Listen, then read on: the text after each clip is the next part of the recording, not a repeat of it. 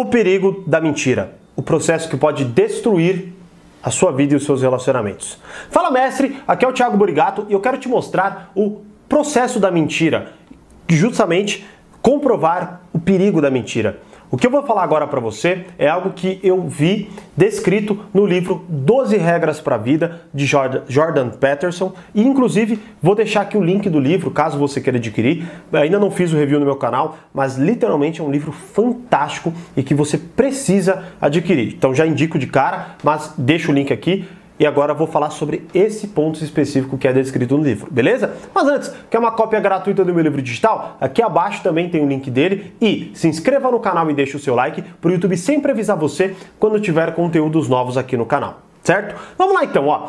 É, inclusive, esse processo, tá, que eu vou descrever, que é descrito pelo Jordan Peterson, é algo muito parecido com alguns políticos brasileiros que rolam aí e que talvez você não entenda. E por isso esse vídeo é tão importante para que você entenda esse processo e para que você não faça isso na sua vida, beleza? Então, primeiro ponto que ele descreve é a pequena mentira. Então, vamos lá. Qual é o ponto aqui? Para a gente, por exemplo, fugir, seja de uma situação desagradável, seja de, uh, enfim, qualquer coisa no, no sentido que você esteja pensando aí, tá bom? A gente mente ok?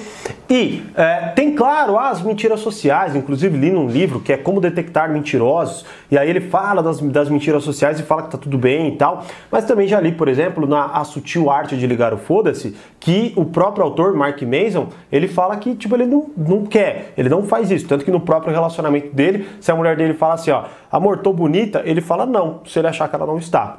É assim, né? E é interessante, e isso até me abriu a mente para novas possibilidades, mas se bem que faz bom tempo que eu li e faz um bom tempo que eu abri a minha mente para isso, não foi hoje, tá bom? Então, assim, é interessante entender que nós praticamos pequenas mentiras com muita facilidade, né?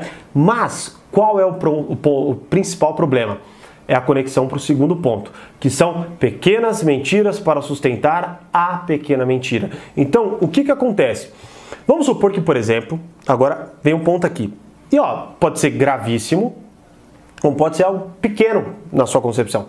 Como por exemplo, inglês no currículo intermediário, né? Não é. Você não sabe nem, você sabe falar o verbo to be, mas você colocou lá que é intermediário, que na sua compreensão é intermediário. Então é uma pequena mentira.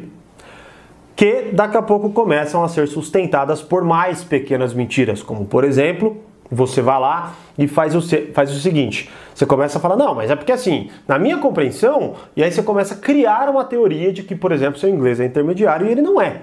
Beleza? Só que você começa a criar essas pequenas mentiras. No fundo, no fundo, você sabe que você está mentindo, mas você está criando uma teoria que faz sentido com o que você acredita. E aí você começa a espalhar isso para seus amigos, você começa a buscar. É, pernas para sustentar. Então são várias pequenas mentiras. E aí, por exemplo, você pode chegar para seu amigo, você, por exemplo, ah, você não faz, fala o verbo to be, legal. Então, você, por exemplo, também tem inglês intermediário.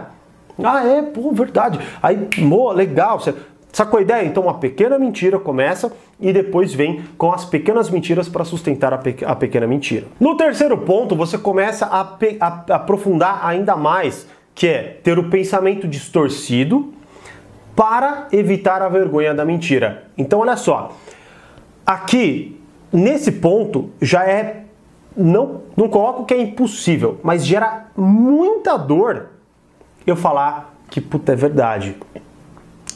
Não é isso. Eu não falo inglês intermediário. Ou por exemplo, é muito difícil falar assim, puta é verdade. Eu ter a pessoa errada. Ou é verdade, eu fiz uma faculdade que não me acrescentou em nada. Ou é verdade, eu, sei lá, uh, e por aí vai.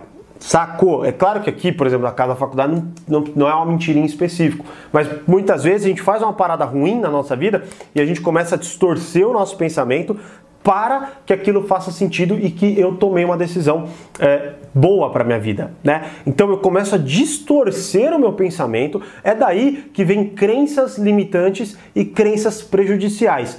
Ou seja, começa com uma pequena mentira que vem sustentada por pequenas mentiras e que distorce o meu pensamento. Então, por exemplo, para você, por que, que você olha para alguém e você fala: "Caraca, velho, como que essa pessoa não se liga que ela tá mentindo? Ou como ela não se liga que o que ela tá falando não faz sentido nenhum ou blá blá blá para você, né? Pode ser que seja por isso. Ou pode ser que porque você está dentro desse processo. Ponto número 4. Com pensamento distorcido, você começa a criar, mais uma vez, a, vamos colocar assim, pequena mentira, mentiras para pegar as pequenas mentiras, aquela parada leve, depois distorce o pensamento e aí você começa a construir uma narrativa que faz um puta sentido, né? E que até muitas vezes alguém discordar parece que ela está cometendo um pecado, ela está assassinando a sua reputação. Qual é o ponto aqui? Cada vez mais você começa a ficar efusivo em relação a essa narrativa, você começa a ficar cada vez com mais argumentos em relação a ela, mesmo que não sejam verdades e aí vem o quarto ponto, que é muito complicado, que é a soberba de eu consigo manipular as coisas e só eu que não sou o idiota. Então eu tenho tanta certeza da minha verdade que literalmente eu me torno uma pessoa soberba e que acredito que tudo que eu falo é verdade, tudo que eu falo faz sentido e pior, tudo que eu falo, todo mundo vai acreditar. Então, o pensamento distorcido leva para soberba e eu muitas vezes nem saco isso. Sabe? É, é, é, a parada vai, ela vai acontecendo tão continuamente que eu vou fazendo os processos todos juntos, eles vão acontecendo e se retroalimentando. Então, o pensamento distorcido vem de uma sensação de euforia de quando eu consigo convencer as pessoas, que é retroaliment... que distorcem mais os meus pensamentos, que faz eu me sentir melhor e que vai fazendo toda essa compreensão. Então, é muitas vezes o ponto de eu tomar uma decisão e buscar uma teoria para comprovar aquela decisão, ao invés de pegar a teoria, estudar a teoria e depois tomar a decisão. Então, hoje principalmente, Tá? Não sei se hoje, principalmente, é que a gente fala muito isso por causa da internet que expõe isso para nós, né? Mas talvez, sem, na verdade, até estava vendo um documentário, ou melhor, uma entrevista do Luiz Felipe Pondé, onde ele afirma que isso sempre aconteceu. Agora só está mais escancarado, né? E é bem possível, beleza? Quinto ponto. Talvez você não consiga convencer todo mundo. E aí vem o quê? O ressentimento. E nessa hora que vem o ressentimento, você pensa assim: cara, tá todo mundo contra mim. E acredito que já faça sentido algumas teorias que estão acontecendo hoje, por exemplo. Então, você ter, mais uma vez, você está tão distorcido do seu pensamento e quem discorda de você te gera ressentimento. Ressentimento tão puro que você exclui a pessoa da sua vida. E pior, nesse sentido, você começa a, a expandir aquilo. Olha só, ao invés de como eu disse, você tem um ressentimento e você odeia a pessoa. Exclui ela do seu, do seu vínculo. Se alguém é amigo dessa pessoa, você exclui aquela pessoa também. Se você descobre que outra pessoa também está em cima do muro, você exclui ela também. Você começa a achar que o mundo está contra você. E aí você começa muitas vezes a se unir só com quem pensa igual a você. Porque na sua cabeça é nós contra eles e não nós buscando uma solução melhor. E aí esse ressentimento vai para o sexto ponto, que é onde você acha que você merece se vingar das pessoas. E aí é onde se torna ainda mais prejudicial e aí pode acontecer qualquer coisa, seja depende muito dos seus limites morais e por aí vai. Qual é o ponto aqui, pessoal? Eu quero mostrar para você esse processo descrito por Jordan Peterson eu achei fantástico. Ele fala muito de autoritarismo, movimentos que é, foram totalitários e que exterminaram raças e por aí vai, neste capítulo.